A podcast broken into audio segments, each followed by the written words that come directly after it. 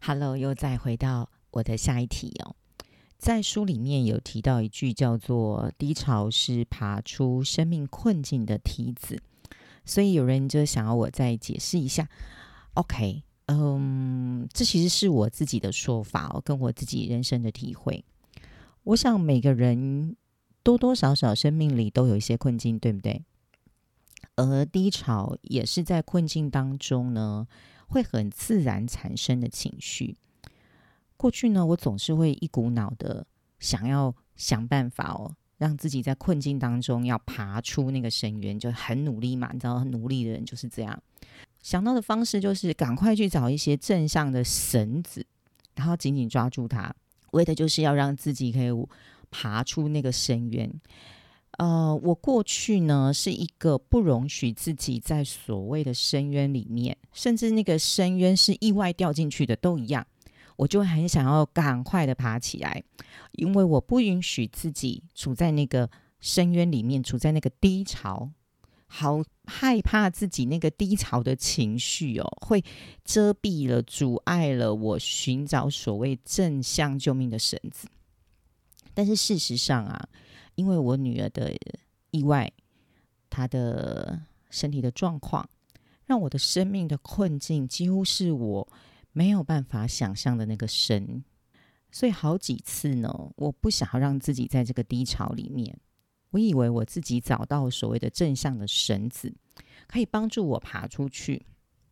但是在这十几年来，我攀爬正向绳子的过程里面。一开始哦，那个绳子是可以承载住我的，但是最后绳子总是会断裂，一次又一次的断裂，直到我看见深渊里有一个梯子。这个梯子是怎么来？我后来发现，它是我在深渊里低潮所搭建出来的。于是我开始踩着这个低潮的梯子，慢慢的往上爬。梯子其实搭的很慢哦，它没有办法一下子就搭出了那个爬出深渊的高度跟呃所需要的样子。但是这个梯子在我攀爬的过程当中，它是不会断裂的。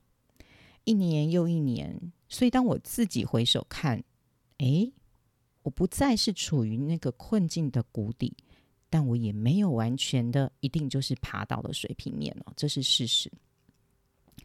后来我在这样子的一个呃回想的画面啊，跟感受的过程里面，我才发现，原来接受自己的低潮，而且这些低潮已经在帮助我搭建梯子。这个梯子是可以承受我往上爬、爬出深渊的身体重量。那些过去啊，好像是看来是一个救命的正向的绳子，它是一个工具。但它不是用我的生命的体重去量身打造的，因此总是会不堪使用的断裂。这是我在回首我自己的生命历程的时候，这是我的感受。然后我是一个很容易画面感的人，我就把这样的东西描绘成我刚刚所形容的画面。